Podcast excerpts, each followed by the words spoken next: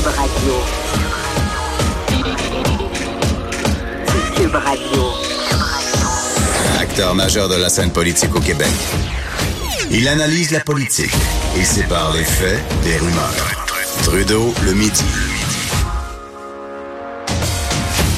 Oh oui, on est vendredi aujourd'hui, le 26 avril 2019. Mon nom est Jonathan Trudeau. Bienvenue dans Trudeau le Midi à Cube Radio. J'espère que vous allez bien. J'espère que vous êtes excités d'avoir le week-end à nos portes? Euh, moi, oui. oui. Oui, il me semble qu'il va faire du bien ce week-end-là. Il me semble, là, hein, c'est souvent, là, bon, week-end de Pâques, c'est un week-end de trois jours, mais tu sais, on a des parties dans les familles. Bon, certains, moi, c'est encore le hockey printemps, les activités et tout.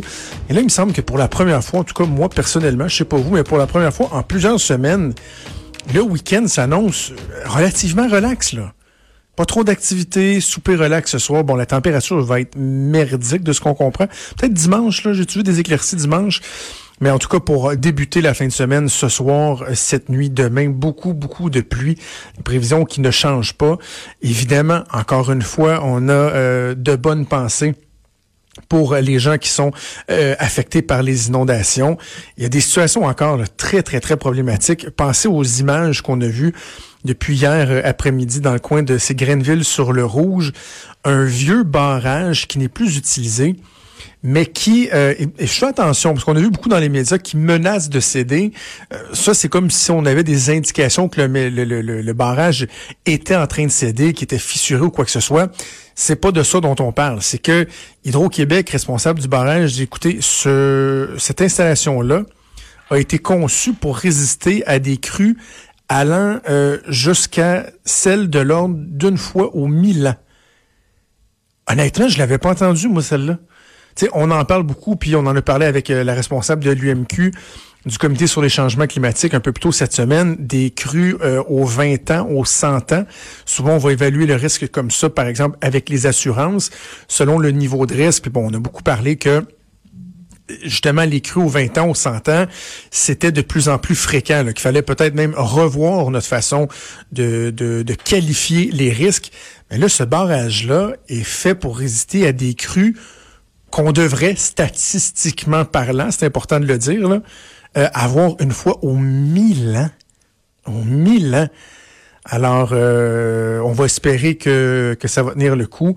Évidemment, donc, euh, d'autres régions qui pourraient être affectées au cours de la fin de semaine. Alors, on va continuer à surveiller ça de près. je commence avec un sujet qui est un peu lourd, puis on est vendredi, hein, fait qu'on va essayer de, de, d'être relax, euh, mais euh, en ouverture quand même, il y, a des sujets euh, d'actualité qui sont à aborder.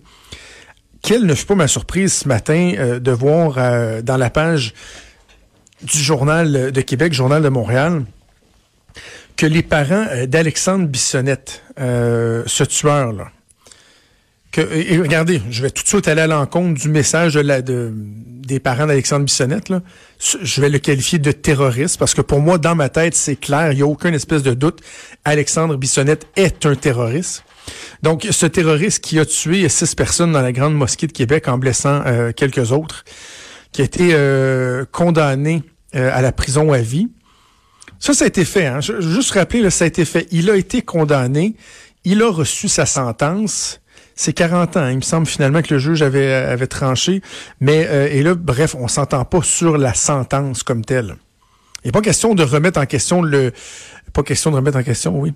Il ne s'agit pas de remettre en question le verdict. C'est la sentence qui fait l'objet de débat.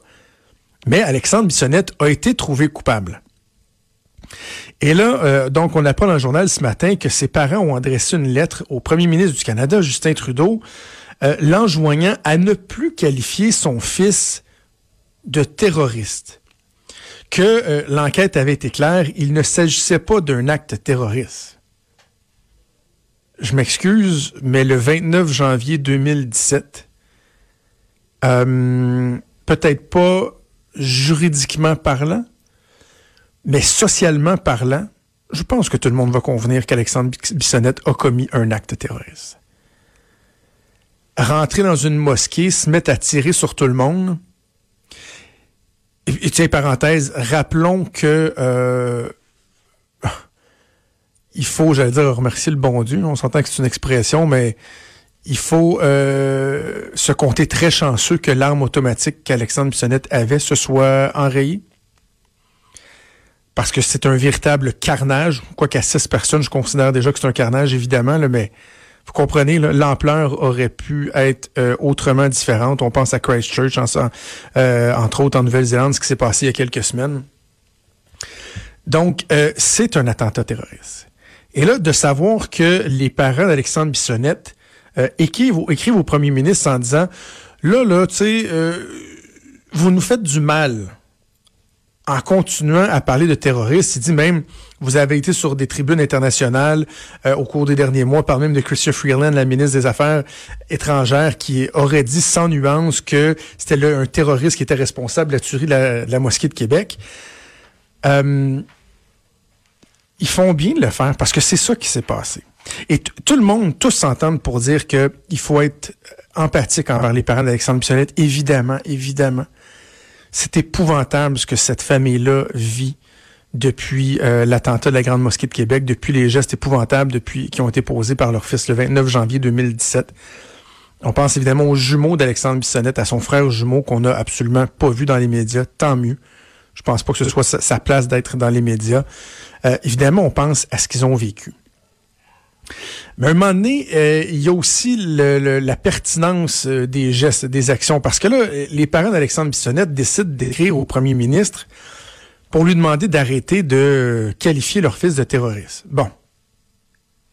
À la limite, ils ont droit de le faire. Ce sont des citoyens. Ils ont droit d'interpeller le premier ministre du Québec. OK, je vais vivre avec ça. Mais d'en faire une stratégie médiatique, excusez, mais je décroche là. Parce que euh, mon collègue Nicolas Lachance euh, au bureau d'enquête de l'agence de QMI, qui est un excellent journaliste, très, très, très bon journaliste du bureau d'enquête, comme tous mes collègues du bureau d'enquête. Euh, il n'était pas posté à côté d'un bureau de poste. Puis là, oups, par hasard, il y a une lettre qui est tombée. Puis là, voyons, qu'est-ce que c'est ça? C'est dans mes mains? Ah, ils ont écrit au premier ministre. Mais non, clairement, on comprend que, en tout cas, je déduis que la famille a sensibilisé un membre des médias pour qu'on sache publiquement qu'eux interpellaient le premier ministre du Canada.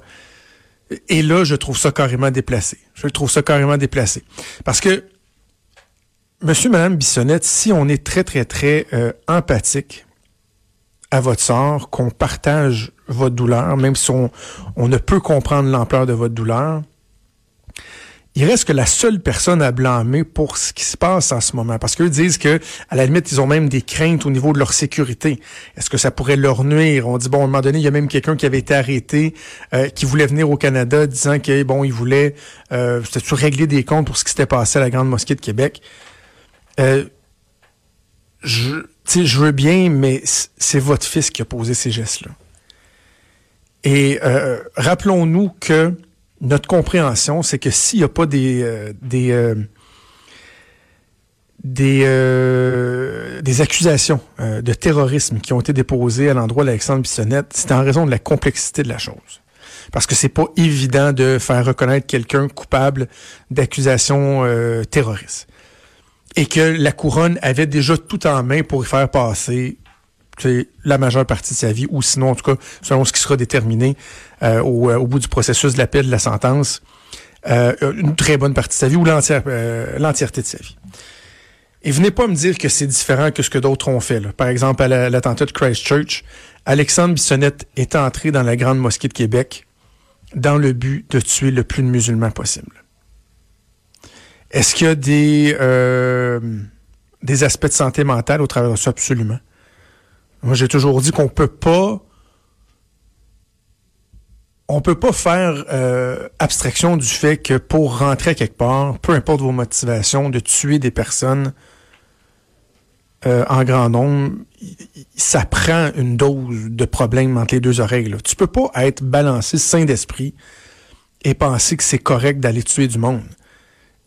Sauf que de dire qu'il y a des absolument euh, de la santé mentale là-dedans, euh, ce n'est pas d'excuser le geste.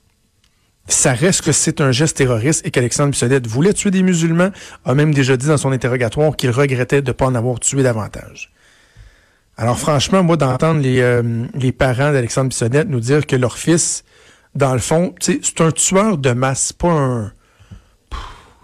C'est pas un terroriste, là. Je, excusez, mais je, décroche totalement. Je décroche totalement. C'est ça. C'est un terroriste. Bref, euh, je, je crois pas que c'était pertinent pour euh, les parents d'Alexandre Bissonnette de, de faire parler d'eux euh, dans l'actualité.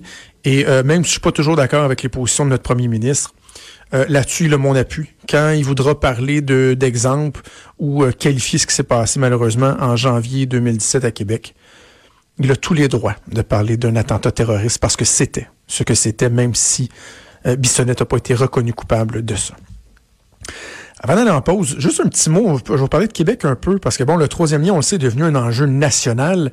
Euh, ce qu'on apprend ce matin, c'est que le pont La Porte, ça c'est notre deuxième lien, là, pour ceux qui sont pas habitués à la région de Québec, c'est notre, petit nouveau, notre petit dernier. Il y a juste 50 ans, le pont La Porte des années 70 qui a été construit, qui a été inauguré. Et là, on apprend qu'il se dégrade à un rythme assez impressionnant. Évidemment, ne tombons pas dans la démagogie. Là. Je suis pas en train de vous dire qu'il va s'effondre, que euh, ce soir, quand je vais passer sur le pont La Porte, je vais me croiser les doigts puis je vais accélérer en espérant que je me rende à l'autre bord de la rive. Mais non, c'est pas ça qu'on dit. Mais son état de dégradation est tel que j'entendais un expert sur les ondes d'une radio à Québec ce matin dire que le Golden Gate à San Francisco, qui a été construit dans les années 30, est en meilleur état que le pont Pierre-Laporte. Ben, certains vont dire, ouais, mais tu sais, c'est parce que euh, nous autres, on a les selles de déglaçage, les conditions météorologiques. Ouais, je comprends. Mais ce que le rapport démontre, c'est que on a mal fait la maintenance de, ce, de cette infrastructure-là. Donc, le constat, c'est quoi? C'est qu'au cours des prochaines années, assurément, même si la sécurité n'est pas en cause, justement, pour pas que ça devienne un enjeu, euh, le pont La Porte devra faire l'objet d'importantes réflexions. Parallèlement à ça, on a le pont de Québec sais, qui est rouillé, qui en finit plus d'être rouillé. lui, savez-vous quoi? Lui, j'accélère un petit brin quand je, passe dessus. Là. tu dis, vas-tu me rendre de l'autre bord? il va être encore là demain matin? C'est une question qu'on peut se poser. Et très sérieusement, il y a des gens qui questionnent la fiabilité, la durabilité du pont de Québec. Alors, est-ce qu'il y a vraiment des gens qui vont continuer à remettre en cause la pertinence d'avoir un troisième lien? Parce que si le troisième lien, on le veut pour pouvoir euh, boucler le réseau routier de la région, de la grande région de Québec, pour donner un meilleur accès à tout l'est du Québec pour, entre autres, le transport des marchandises, pour permettre de, d'améliorer certains problèmes de la circulation, pour faire en sorte que notre trafic passe pas uniquement par un endroit, les deux ponts qui sont à l'ouest. Ben là, en plus, faut ajouter cet ingrédient-là, c'est-à-dire que qui sait euh, ce qui va se produire dans 5, 10, 15, 20, 25, 30 ans avec le pont de Québec, avec des réfections qui pourraient affecter grandement la circulation sur le pont La Porte. Est-ce qu'il y a vraiment quelqu'un qui pense que c'est pas pertinent d'avoir une alternative qui soit pas collée sur les deux autres, qui soit à l'est? Puis j'ai également mentionné qu'il y a une tour de 60 étages qui va pousser aux abords des deux autres ponts, le phare, dont on devrait commencer la, la, construction et que déjà on se casse la tête à se dire mais comment tous les gens qui vont soit travailler là ou habiter là parce qu'il y aura de l'habitation vont faire pour circuler en étant juste à côté du pont des entrées-sorties qui sont déjà congestionnées. Est-ce que vraiment il faut continuer à se questionner sur la pertinence d'avoir un troisième lien? Et je terminerai en disant ceci. Les, euh, les détracteurs du troisième lien ont souvent accusé les pro-troisième lien de dogmatisme. Tu sais, de s'enfermer là dans des principes, là, on veut un troisième lien, on veut un troisième lien, on veut un troisième lien, on veut un troisième lien, et d'être imperméable aux arguments qui leur sont soumis à l'externe qui irait euh, à l'encontre d'un troisième lien. Ils disent ça, ils sont dogmatiques, les autres. Je m'excuse, mais les anti-troisième liens, vous commencez à être dogmatiques assez pas pire, là. Assez pas pire, parce que vous autres, vous êtes obsédés par le fait que ça prend pas un troisième lien, et au même titre que vous reprochez à certains d'être imperméables aux obstacles, euh, aux obstacles euh, donc aux, éléments allant en compte d'un troisième lien, ben vous, c'est la même chose. On a beau vous montrer à quel point, d'un, les gens le veulent, de deux, c'est pertinent, vous êtes fermé, vous voulez rien savoir. Alors, euh, hein, regardez-vous donc un petit peu dans le miroir. Bougez pas.